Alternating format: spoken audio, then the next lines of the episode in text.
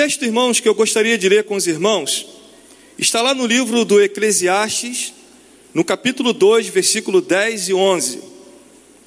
São palavras do rei Salomão. São palavras de um homem que é chamado o homem mais sábio de todos os tempos. Olhe o que Salomão disse, olhe a declaração de Salomão. Salomão fala o seguinte: Não me neguei nada que os meus olhos desejaram, não me recusei a dar prazer algum ao meu coração, diz Salomão. E ele vai chegar à seguinte conclusão: percebi que tudo foi inútil, foi correr atrás do vento, porque não há qualquer proveito que se faz debaixo do sol.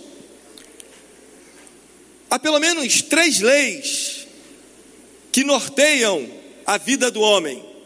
Há pelo menos três coisas que norteiam a minha, a sua vida e a vida da maioria das pessoas. Primeira, o homem ele quer viver. O homem ele quer ter prazer, ele quer ter felicidade. E o homem ele quer possuir, ele quer possuir, ele quer ter poder. A Bíblia ela nos ensina claramente através da palavra de Salomão que Salomão fala que ele não negou nada o que seus olhos desejaram. Tudo aquilo que Salomão quis viver, ele viveu.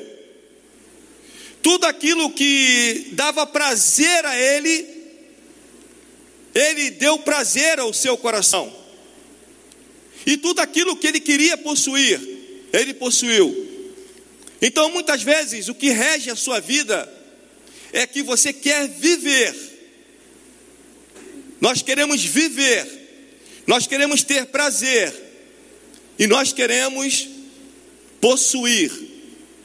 Muitas pessoas vivem debaixo dessa lei. Deus não quer que sejamos simplesmente felizes. Deus quer que nós sejamos completamente felizes, mas completamente felizes nele.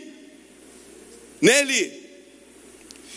Imagine alguém que chegou ao topo de tudo.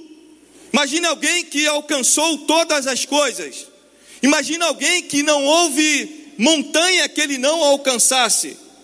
Imagine alguém que chegou ao, ao limite de tudo. Imagine alguém que possuiu todas as coisas. Esse alguém se chama Rei Salomão. Não houve alguém antes dele e ninguém depois dele até os dias de hoje que possuísse tantas coisas, que chegasse tanto ao topo, que não fosse Salomão. Salomão, se fosse nos dias de hoje, Salomão seria aquele palestrante de, de falar como se vive uma vida de prosperidade. Ele chegou ao topo de todas as coisas. Ele chegou ao limite da vida. Não havia limites para Salomão. Não havia. E quando Salomão chegou ao limite de tudo, lá no capítulo 12, o último capítulo, capítulo do Eclesiastes, que o Eclesiastes pode ser chamado também o livro do pregador. Obrigado, minha querida. O livro do pregador o livro de Eclesiastes é uma mensagem, é um sermão de Salomão. São vários conselhos que Salomão dá quando ele chega na, na idade que ele já está velho, que ele já está maduro. E Salomão, no capítulo 12, no penúltimo versículo, antes dele fechar o livro do Eclesiastes, antes dele fechar a sua mensagem, Salomão diz o seguinte: ele vai concluir o seguinte: agora que já se ouviu tudo, aqui está a conclusão. E preste atenção, meu irmão, preste atenção você que está aqui nessa noite. Agora que já se ouviu tudo, agora que eu já falei sobre tempo de tudo, agora eu falei sobre coisas inúteis, coisas vãs, que eu dei, que eu, que eu corri atrás do vento, que é tudo que os meus olhos viram e desejaram, eu não recusei, eu dei prazer ao meu coração. Agora eu vou dar duas conclusões daquilo que eu passei em toda a minha vida. Salomão diz o seguinte: há duas coisas. Primeiro, tema a Deus. Tema a Deus, diz Salomão, e guarde os seus mandamentos. Porque ele diz o seguinte: porque isto, pois isso é o essencial para o homem. Se você me perguntar nessa noite, André, o que, que é essencial para eu viver? O que, que é o essencial para eu passar a minha vida toda como uma pessoa que busca a verdadeira felicidade?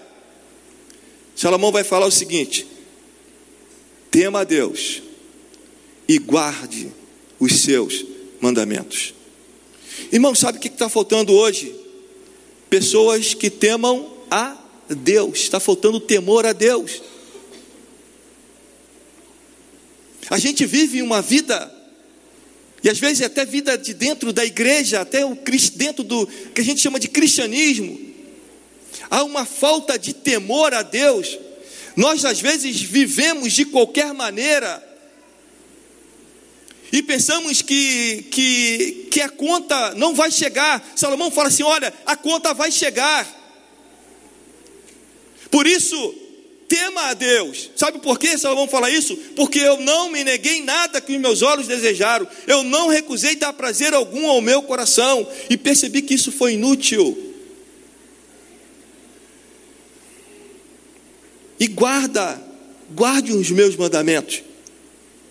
A gente daqui a pouco vai falar um pouco mais sobre a fome e sede de justiça, fome e sede de Deus. Mas irmãos, quantas pessoas não guardam, não estudam, não leem a Bíblia, a palavra do Senhor, e nem guardam os seus mandamentos? Sabe o que a palavra de Deus diz? O temor do Senhor é o princípio da sabedoria. Todos os que cumprem os seus preceitos revelam bom senso e ele será louvado para sempre. Salmo 111, verso 10. Provérbios fala o seguinte: o temor do Senhor é o princípio da sabedoria, e o conhecimento do santo é entendimento. Eu gosto muito desse salmo, Salmo 119, e é uma coisa interessante, irmãos, o Salmo 119, desde o primeiro verso até o último verso, menos três versos, aí você faz a conta lá, todos eles falam dos mandamentos de Deus, dos preceitos de Deus, dos caminhos de Deus. É um salmo que fala todo ele sobre a palavra de Deus, quão importante é a palavra de Deus, quão importante é nós temermos a Deus e guardarmos os seus mandamentos. Sabe o que, que diz? Oh, quanto eu amo a tua lei, ela é a minha meditação todo dia, todo dia.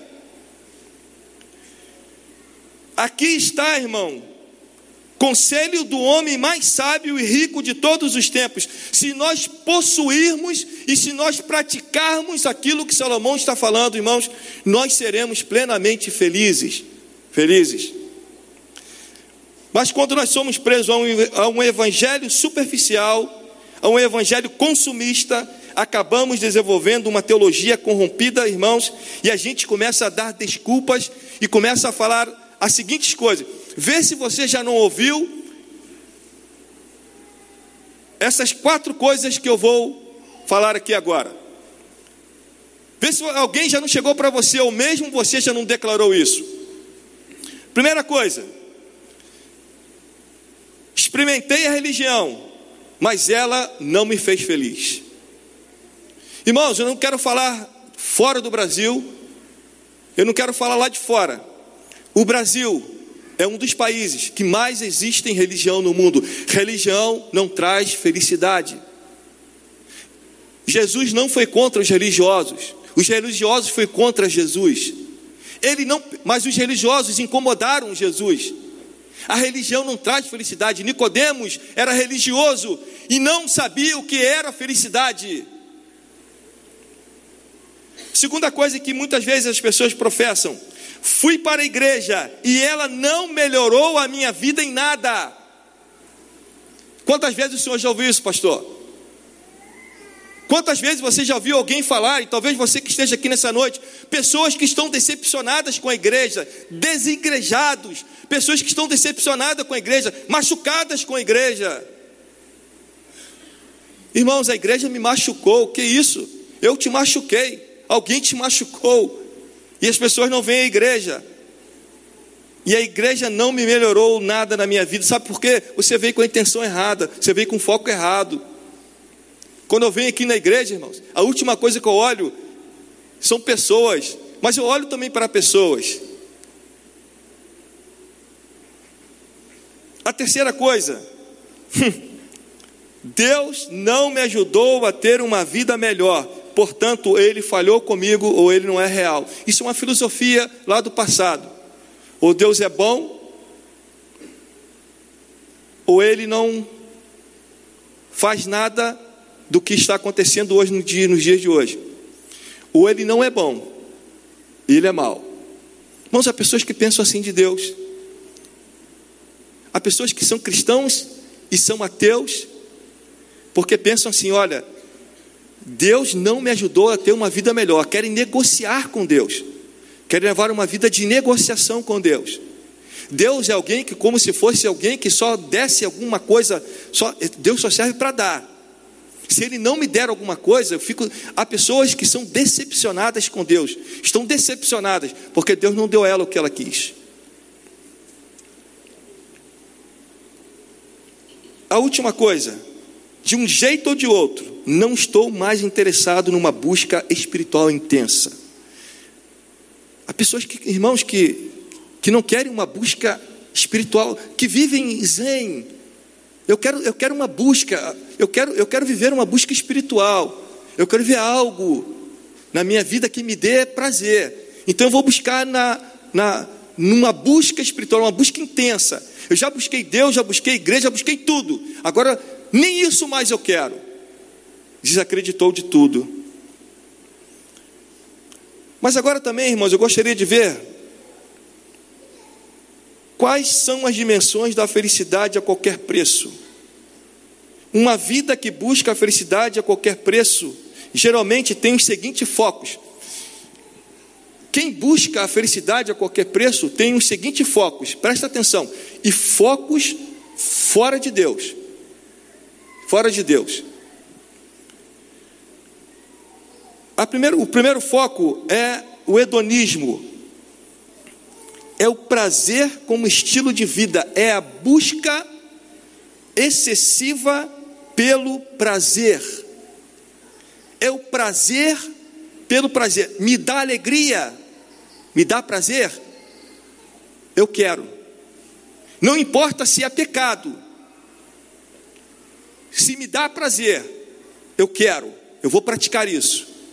Salomão fala o seguinte: não me neguei nada que os meus olhos desejaram. Cuidado com aquilo que os seus olhos estão desejando. Não, não me recusei a dar prazer algum ao meu coração. Cuidado com o coração. A Bíblia fala que o coração nosso, o desejo do nosso coração é o coração é enganoso. É enganoso. Quantos casamentos destruídos porque os olhos colocaram alguma coisa e não negou os olhos? Davi. Ele não se recusou a dar prazer algum ao seu coração. Sansão olhou, vivia obcecado pelo prazer. Ou então, o hedonismo, o hedonista, vive a utopia da sociedade alternativa. A gente viveu isso nos anos 80 para os anos 90. A sociedade alternativa. Você sabe qual era a lei da sociedade alternativa? Qual era o ditado deles? Qual era a música que eles cantavam? Faze o que deres, o que tu queres, e há de ser tudo da lei. Você pode fazer o que você quiser, isso será da lei. É permitido você fazer o que você quiser. E você sabe por quê, irmãos? Nós estamos vivendo esses dias tão difíceis porque muitas pessoas viveram a tal da sociedade alternativa. Você faz o que quiser, você o que der na sua telha, você pode fazer, se o seu coração desejar, você faz. E hoje nós estamos sofrendo isso, não só por causa de uma falta de pregação do Evangelho, de uma falta de, de um testemunho, mas também, irmãos, porque os pais criaram, criaram, foram, foram criados assim, vieram trazendo até hoje, e hoje as pessoas pensam que pode fazer tudo.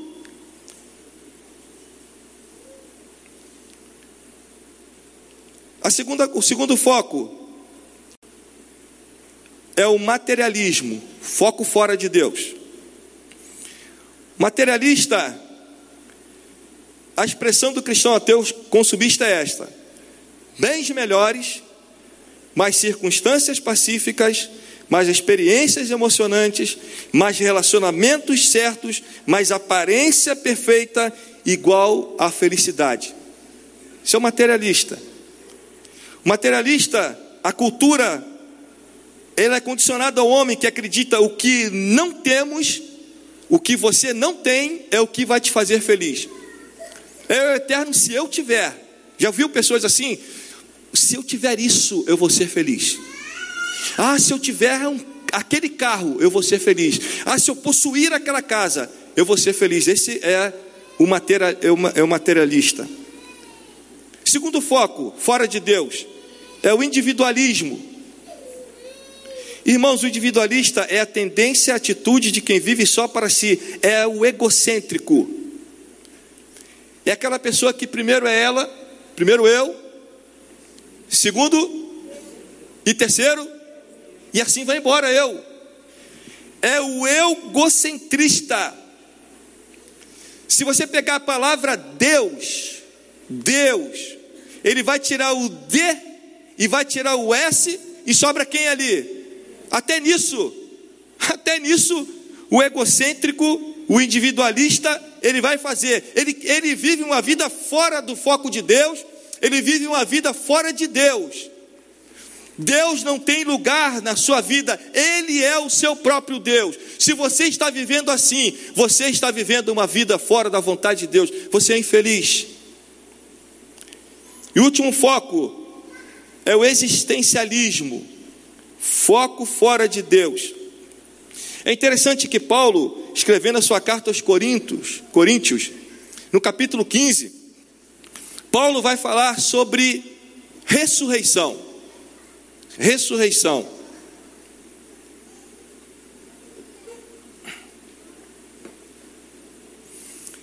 Havia, na época de Paulo, as pessoas que não acreditavam na ressurreição e que viviam a religião do existencialismo. Então, Paulo vai explicando no capítulo 15 sobre ressurreição. E Paulo vai dizer o seguinte: olha, se foi por meras razões humanas que lutei com fera em Éfeso, feras em Éfeso, que ganhei com isso. E olha, olha a filosofia do existencialismo. Se os mortos não ressuscitam, sabe o que a gente vai fazer? comamos, bebamos, porque amanhã morreremos. Vamos nos fartar, porque nós vamos morrer, vai acabar. Irmãos, muitas pessoas vivem esse tipo de filosofia, desse foco fora, fora de Deus. E todos esses focos é voltado para dentro de si e não para dentro de Deus. E Paulo fala o seguinte, na primeira carta aos Coríntios, no capítulo 15 e 19: Se esperamos em Cristo só nessa vida, somos mais miseráveis dos homens. Há pessoas que estão só esperando aqui, né, tudo aqui dessa vida. Irmãos, viver é maravilhoso. Eu amo viver, amo minha família, irmãos. Sou apaixonado pela minha família. Amo ficar dentro de casa. Minha família está lá na. Está passeando em algum lugar na praia aí. Eu amo, irmãos. Eu ligo toda hora, minha filha, ligo, minha esposa. Eu amo viver. Se você encontrar com Elias, pergunta a Elias, como é que Elias, qual é a sua frase mesmo? Andar com Jesus e luz, mas a outra? Está animado. Irmãos, eu sou, eu sou uma pessoa animada animada. Mas André, então qual é a solução para isso? Qual é a lição daqui para frente? O que, como é que você vai terminar essa mensagem? Evangelho. Eu quero mostrar para você nessa noite, que veio aqui nessa noite, você que nos assiste pela web, o Evangelho. O Evangelho. E a gente vai lá no Sermão do Monte, nas bem-aventuranças de Jesus. Mas antes, eu gostaria de falar uma coisa com você. Essa semana eu estava ouvindo uma reportagem muito interessante, falando sobre esses programas de, de jornalismo, programa de, de, de notícias, que é uma linguagem quase que estranha. Eu, eu fiquei treinando em casa para falar podcast, né? Aí, o que, é um podcast? Podcast é um, é um programa que se baixa também uma linguagem outra estranha, num download, que você faz alguma coisa, você vai ouvir aonde você quer, no lugar que você quer, no horário que você quer, e o que você quer ouvir. Isso é um podcast. E, e, e, o, e o podcast mais baixado, mais baixado, que tem 7 milhões de pessoas que já baixaram esse programa, se chama O Assunto. Eu falei, uau, Espera aí. O Espírito Santo me pegou naquela hora. Começa a ouvir. O assunto. O assunto. O que, isso tem a ver, André? Sabe por quê? Você sabe o que, que essa igreja, essa igreja, qual é o assunto dessa igreja? Se eu te perguntar, se eu perguntar para o senhor, pastor, vamos pelo lado mais. Qual é o assunto dessa igreja? Evangelho. Se eu perguntar para você, meu, meu pregador da praça lá, qual é o assunto dessa igreja? Evangelho. Meu filhão barbudo, lindo, maravilhoso. Qual é o assunto dessa igreja? Fala alto. Evangelho. Sete milhões de pessoas querem ouvir sobre o assunto. E eu gostaria de trazer para você o assunto, o grande assunto nosso, o grande assunto da Bíblia, que é Evangelho. Que é Evangelho. E sabe o que, que diz o Evangelho? Lá em Mateus capítulo 5, quando Jesus fala sobre as bem-aventuranças, sobre quem é muito feliz, completamente feliz, para se construir uma vida satisfeita em Deus, feliz em Deus, primeiro lugar, reconheça a graça divina. Aí o texto fala assim: bem-aventurados pobres em espírito. Talvez na sua tradução esteja pobres de espírito. Não perca a calma, não, meu irmão. Aqui é a tradução da nova versão internacional. Mas você talvez tenha uma outra tradução aí que vai falar outra. Mas fala assim: Bem-aventurados pobres em espírito, porque deles é o reino dos céus. William Buckley, um teólogo, escritor, ele parafraseou esta bem-aventurança de modo desafiador. Ele disse o seguinte: Bem-aventurado o homem que reconhece a sua própria debilidade extrema e confia exclusivamente em Deus. Pobre, irmãos, na palavra lá do Novo Testamento, da língua do Novo Testamento, que o Novo Testamento ele foi escrito numa, ele foi escrito em grego. A palavra pobre ali, pobre é encurvado aquele que se encurva, pobre. E espírito é vento, sopro, sopro.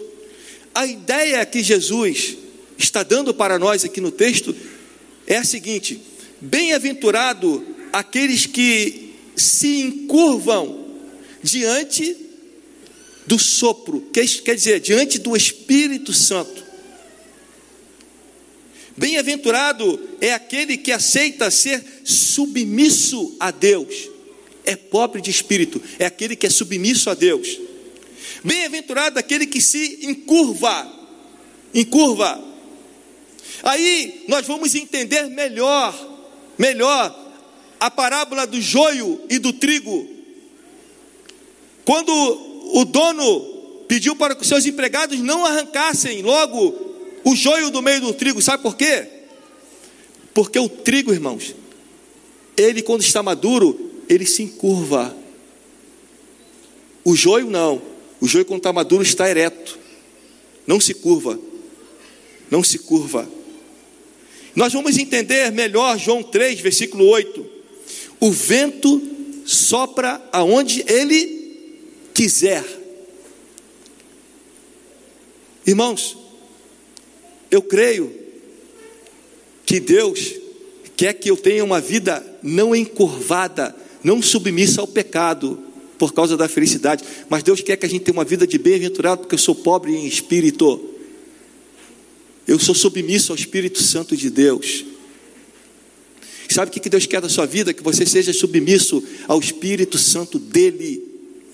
A gente pensa que pobre de espírito é aquele que não tem nada, dinheiro no bolso. Não, irmãos, não é isso. Segundo lugar, para se construir uma vida satisfeita em Deus, demonstra um coração quebrantado. A palavra de Deus fala o seguinte: bem-aventurados que choram, porque eles serão consolados. Irmãos, preste atenção. Demonstra um coração, demonstre um coração quebrantado, não um coração quebrado. Nós temos que, que ter, irmãos, uma vida quebrantada diante de Deus, não uma vida quebrada. Sabe por quê? Quebrado é feito em pedaços. Quebrado é partido. Quebrado é alguma coisa destruída. Quebrado tem a ideia de falido. Quebrado tem a ideia de arruinado.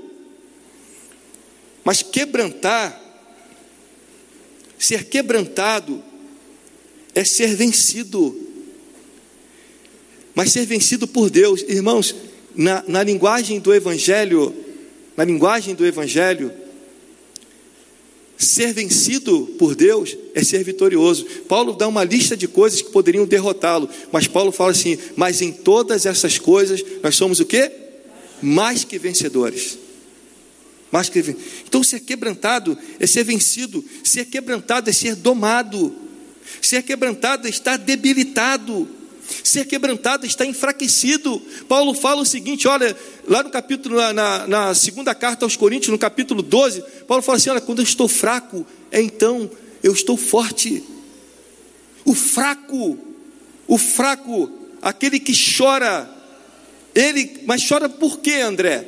Chora por causa dos seus pecados chora para ter um porque tem um desejo, para ter um desejo de intimidade maior com Deus. Chora por causa dos seus pecados pessoais. Chora por causa dos pecados das pessoas. Jó chorou por causa do pecado dos seus filhos. Neemias chorou por causa da nação, do seu povo. Davi chorou por causa dos seus pecados. Irmãos, Jesus chorou por causa dos pecados de Jerusalém, da negação de Jerusalém, do, do, da negação de Jerusalém. O grande problema, irmãos, é que nós estamos vivendo uma vida de olhos secos. A gente não chora mais. A gente não lamenta mais por causa dos nossos pecados. Joelhos não se dobram mais, olhos não choram mais, a gente não lamenta mais por causa do pecado e nem se arrepende por causa dos nossos pecados. Bem-aventurado aqueles que choram por causa dos seus pecados, sabe por quê? Eles serão consolados. Terceira coisa, para se construir uma vida satisfeita em Deus, tenha um espírito humilde. Mateus 5,5 diz assim: Bem-aventurados humildes, porque eles receberão a terra por herança. Talvez na sua tradução fale manso. Calma, fique manso aí, que daqui a pouquinho você vai ouvir sobre isso. Não perca a calma, não, irmão. Mas a Bíblia, o texto fala assim: Bem-aventurados os humildes, pois eles receberão a terra por herança. A Bíblia fala o seguinte: portanto, diz: Deus resiste aos soberbos, mas dá graça aos humildes. Sujeitai-vos, pois, a Deus, resisti ao diabo e ele fugirá de vós. Semelhantemente, vós jovens, sede sujeitos aos anciãos, e sede todos sujeitos uns aos outros, revestivos de humildade, porque Deus resiste ao soberbo, mas dá graça aos humildes. Quem se engrandece será humilhado, mas quem se humilha será engrandecido. Em Provérbios 16, 18 e 19 fala o seguinte: o orgulho leva a pessoa à destruição. Verso 18: e a vaidade faz cair na desgraça. Uma outra tradução diz o seguinte: a soberba precede a ruína, e a altivez de espírito a queda. E o verso 19 diz: Melhor é ter um espírito humilde e estar junto com os pobres do que participar das riquezas dos orgulhosos. E o nosso maior exemplo de humildade é Jesus. Jesus fala assim: Vinde a mim, todos vocês que estão cansados e sobrecarregados, e eu lhe darei descanso. Tomem sobre vocês o meu jugo e aprendam de mim, que sou manso e humilde de coração, e vocês encontrarão descanso para as suas almas, porque o meu jugo é suave e o meu fardo é leve. A mansidão, a humildade, a mansidão divina não pode existir sem a coragem. O que é mansidão? A mansidão é força sobre controle. É alguém que tem muita força, mas agora que ele tem o Espírito Santo de Deus, agora que ele é humilde, ele tem controle sobre a sua força.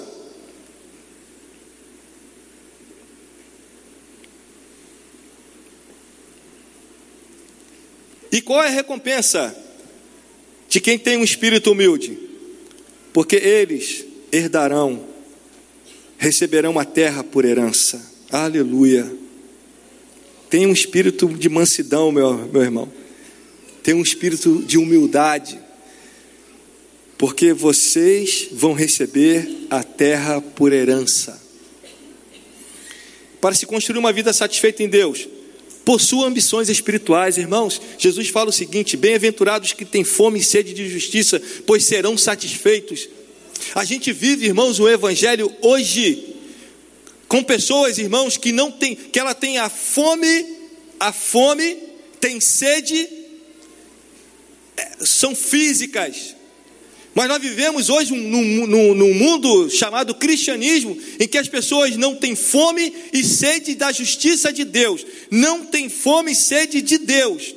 Jesus mostra que nós precisamos ter tal desejo nas coisas espirituais. Ter fome e sede de justiça é render-se a Cristo, pois Ele é a justiça de Deus que veio ao mundo para nos salvar. Irmãos, nós precisamos crescer em Deus. Eu vou repetir. Nós precisamos crescer em Deus. Nós precisamos nos alimentar de Deus. Se você não lê a Bíblia, se você não tem um tempo no secreto com Deus, você vai morrer de inanição espiritual. Há quantos crentes, irmãos, que estão mortos espiritualmente? Deus chamou Ezequiel e mandou que Ezequiel olhasse e levou Ezequiel a um vale de ossos secos. A um vale de ossos secos, irmãos. Chegou para Ezequiel e falou assim: Ezequiel, esses ossos podem viver, profetiza sobre esses ossos. Irmãos, Eu creio que a gente não vai viver, irmãos, esse tempo não, irmãos, por favor. Mas há pessoas, irmãos, muitas vezes eu fico pensando a, a vida dos pastores. Pastor não gosta de pregar para ossos secos, não, irmãos. Mas se Deus mandar profetizar, os ossos vão criar carne, vão, vão criar nervos, depois vão criar carne, e depois vão criar espírito, e vai ser um exército poderoso, irmãos. Vai ser um exército poderoso. Saia, saia do lugar de vale de ossos secos. Qual é a recompensa dos que possuem ambições espirituais? Eles serão satisfeitos, irmãos. Coisa maravilhosa, quando a gente entra no nosso secreto, quando a gente entra, irmãos, para falar com Deus, quando a gente ora, quando a gente rasga o nosso coração diante de Deus. Para se construir uma vida satisfeita em Deus, viva uma vida de compaixão, viva uma vida de misericórdia. A palavra de Deus fala assim: bem-aventurados misericordiosos, pois obterão misericórdia. Irmãos, a misericórdia, para simplificar, a misericórdia é o coração da pessoa dentro da miséria da outra pessoa. O que que Jesus fez? Jesus pegou a nossa miséria, a nossa miserabilidade, o nosso pecado, e ele teve compaixão de nós. Isto é, ele pegou a nossa miséria e colocou dentro do seu coração. Por isso nós sentimos a misericórdia de Deus. A misericórdia de Deus. A palavra de Deus fala assim: as misericórdias do Senhor são a causa de não sermos consumidos, porque as suas misericórdias não têm fim. Não tem fim.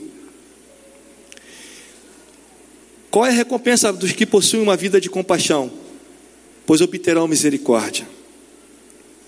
Para construir uma vida satisfeita em Deus, sexto lugar, busque intensamente a santidade. Bem-aventurado os puros de coração, pois verão a Deus.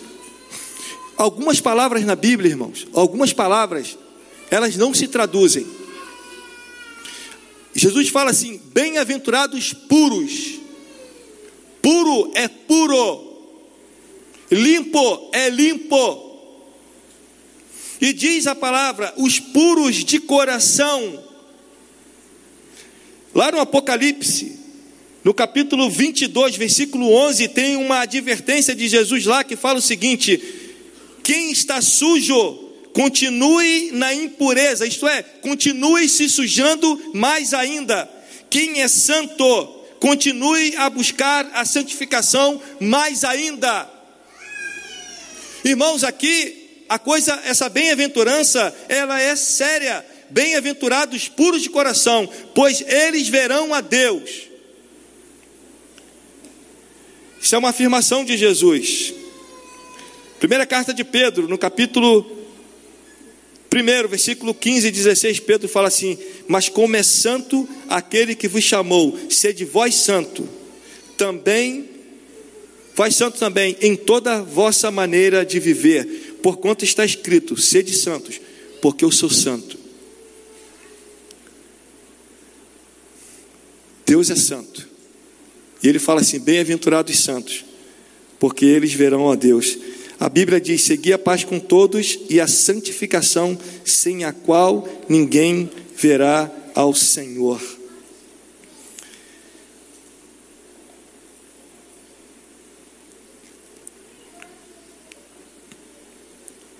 Sétimo lugar, para se construir uma vida satisfeita em Deus, seja um agente da paz. Jesus fala assim: Bem-aventurados pacificadores, pois serão chamados filhos de Deus. Eu gosto da palavra shalom, irmãos, porque shalom, ela quer dizer aquilo que nós temos é paz, aquilo que eu tenho, eu passo para você, aquilo que eu tenho, eu posso te dar. Quando um judeu chega perto do outro, ele faz a reverência e fala assim: Shalom eu tenho paz, eu quero te dar paz. A Bíblia fala na primeira carta aos Coríntios, no capítulo 5, versículo 19, que Deus estava em Cristo reconciliando consigo mesmo o mundo, não levando em conta as transgressões dos seres humanos, e nos encarregou do ministério da reconciliação. Bem-aventurados são os pacificadores, pois serão chamados filhos de Deus. Meu irmão, quem é você? Quem sou eu?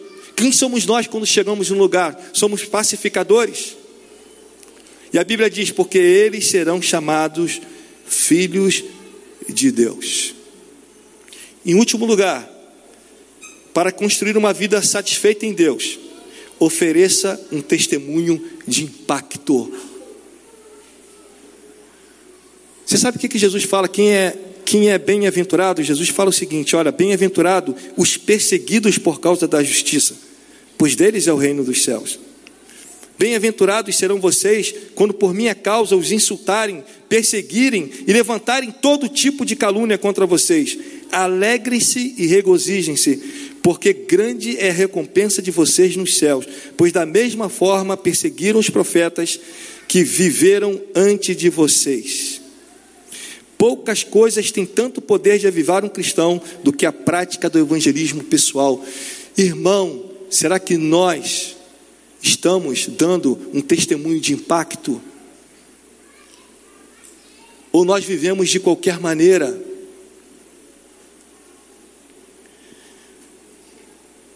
E o texto diz: Porque deles é o reino dos céus. Eu concluo dizendo o seguinte: reavalie sua vida. Entregue todas as áreas da sua vida a Deus. Permita que o Espírito Santo o leve para uma profundidade espiritual e contagie os outros com a verdadeira felicidade. O salmista cria em Deus, mas não buscava sua felicidade a qualquer preço. Ele sabia perfeitamente quem era toda a satisfação e felicidade da sua vida. Ele disse: Tu me mostras o caminho que leva à vida, a tua presença me enche de alegria e me traz felicidade para sempre.